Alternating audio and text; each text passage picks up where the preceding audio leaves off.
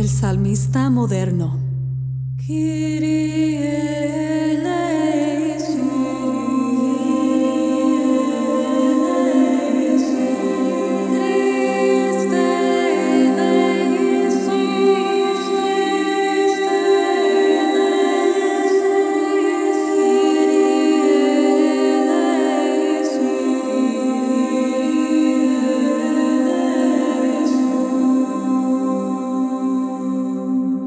Hola y bienvenidos al podcast del Salmista Moderno para el vigésimo séptimo domingo del tiempo ordinario, año A.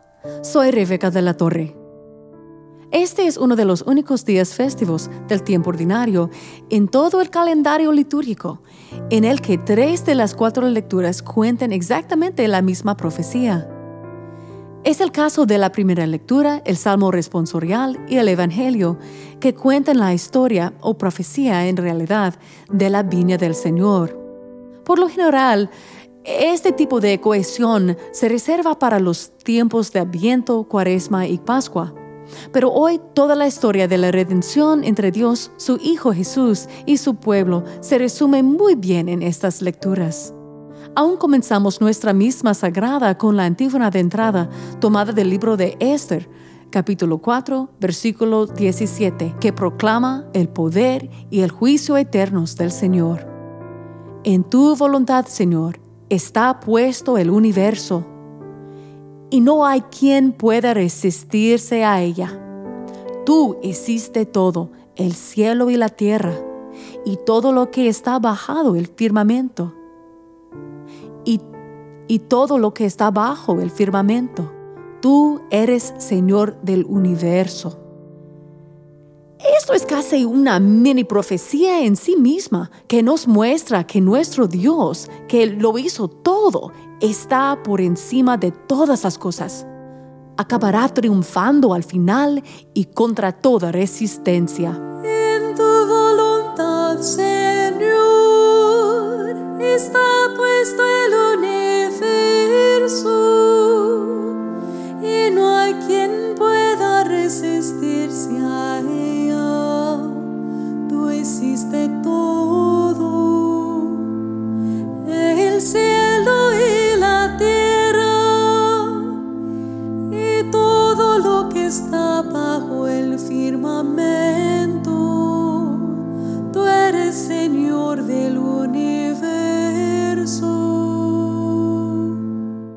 Nuestra primera lectura del capítulo 5 de Isaías nos introduce en la historia de la viña del Señor. En los versículos 1 y 2 leemos, Mi amado tenía una viña en una ladera fértil. Removió la tierra, quitó las piedras y plantó en ella vides selectas. Edificó en medio una torre y excavó un lagar. Él esperaba que su viña diera buenas uvas, pero la viña dio uvas agrias. En otra traducción dice uvas podridas, lo que nos da una imagen diferente que uvas agrias. Esta lectura de Isaías es esencialmente relatada e interpretada por el propio Jesús en el capítulo 21 de Mateo, a menudo conocida como la parábola de los labradores malvados, que profetiza el propio propósito de Jesús y su crucifixión. La parábola, en pocas palabras, trata de un terrateniente que planta un viñedo y le da todas las necesidades y protecciones requeridas y decide arrendarlo. Cuando llega el tiempo de la cosecha, el terrateniente envía sirvientes a su viña para obtener el producto, pero los arrendatarios los golpean, los matan y los apedrean. Luego de esto, el terrateniente envía aún más siervos, como el mismo fin, pero los arrendatarios los tratan de la misma manera. Finalmente envió a su propio hijo, suponiendo que seguramente le harían caso. Pero los labradores también mataron a su hijo. Ahora bien, Jesús se dirige a los sumos sacerdotes y a los ancianos cuando cuenta esta parábola. Y en este punto de la historia, Jesús les pregunta en los versículos 40 a 43, Ahora díganme, cuando vuelva el dueño del viñedo, ¿qué hará con esos viñadores? Ellos le respondieron, dará muerte terrible a esos desalmados y arrendará el viñedo a otros viñadores que le entreguen los frutos a su tiempo. Entonces Jesús les dijo, ¿no han leído nunca en la escritura la piedra que desecharon los constructores es ahora la piedra angular? Esto es obra del Señor y es un prodigio admirable. Por esta razón les digo que les será quitado a ustedes el reino de Dios y se le dará a un pueblo que produzca sus frutos. Los sumos sacerdotes y los ancianos fueron los constructores que rechazaron la piedra angular. Fueron los inquilinos que golpearon a los siervos de terrateniente, que eran los profetas de antaño. El Hijo es, por supuesto, el propio Jesús, a quien finalmente hicieron matar por crucifixión.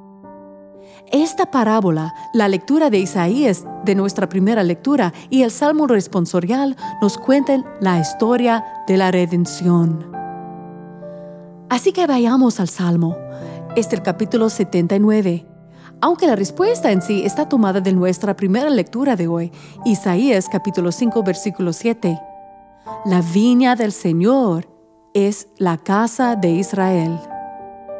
Como este salmo cuenta aquí una historia, quise componerlo en un estilo y un modo más intemporal que se ha utilizado en la música europea durante siglos.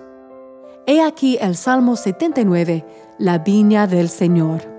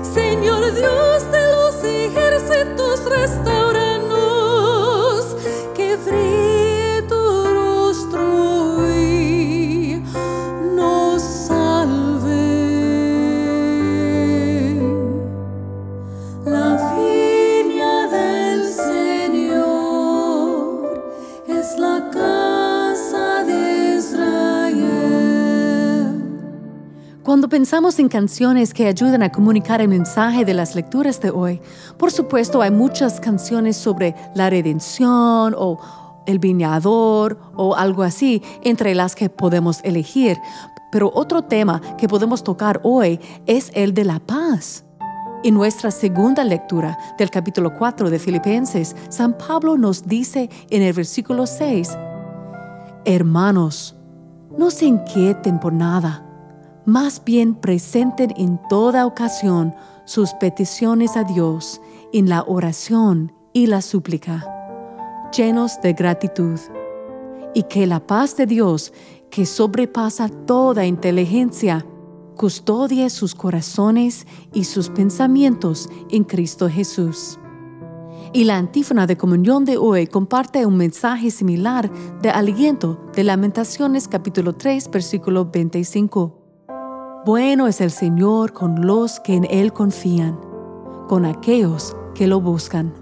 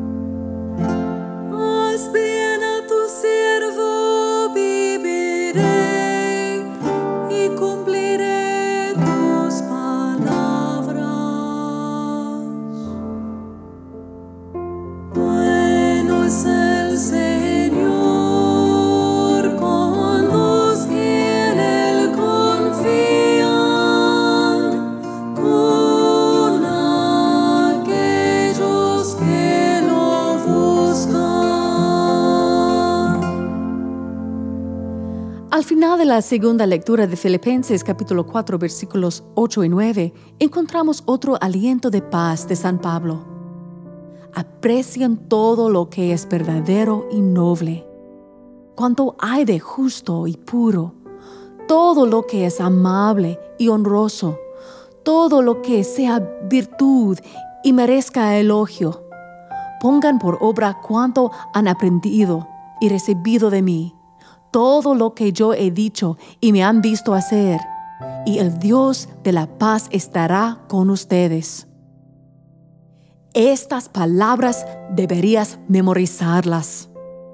Personalmente, cada vez la negatividad del mundo amenaza con perturbar mi paz, pienso en estas palabras. Hay muchas cosas que compiten por nuestra atención en este mundo. Hay muchas cosas que pueden preocuparnos, especialmente en las noticias sensacionalistas y en los medios de comunicación, que están a solo un clic o un toque de distancia. Pero Jesús nos promete paz. Él nos dice en Juan capítulo 14, versículo 27, La paz les dejo, mi paz les doy.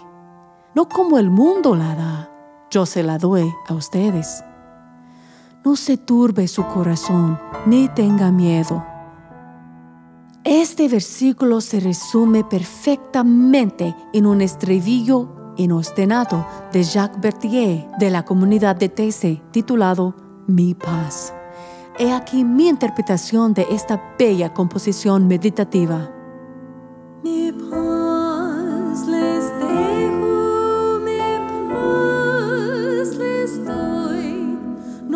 No se turbe el corazón,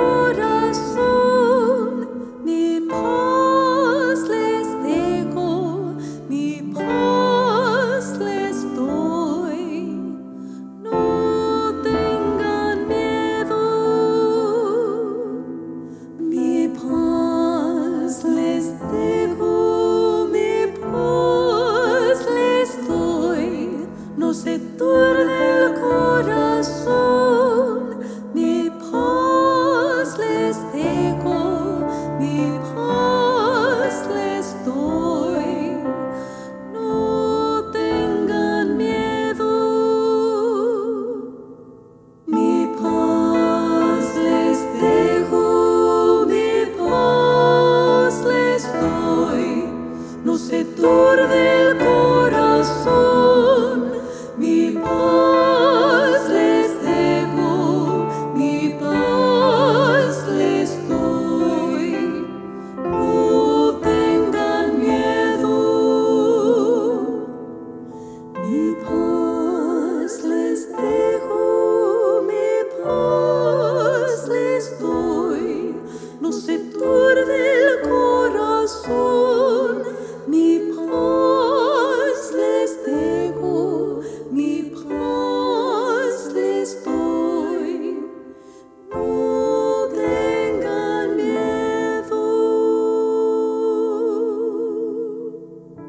Esto es todo por esta semana. Vuelve a sintonizarnos la semana que viene para escuchar más música litúrgica católica original y salmos. También puedes consultar la misma versión de este podcast en inglés, llamada The Modern Psalmist Podcast. Que Dios te bendiga. Este episodio del Salmista Moderno fue grabado y producido en el Top Cat Studios en Tempe, Arizona, de los Estados Unidos.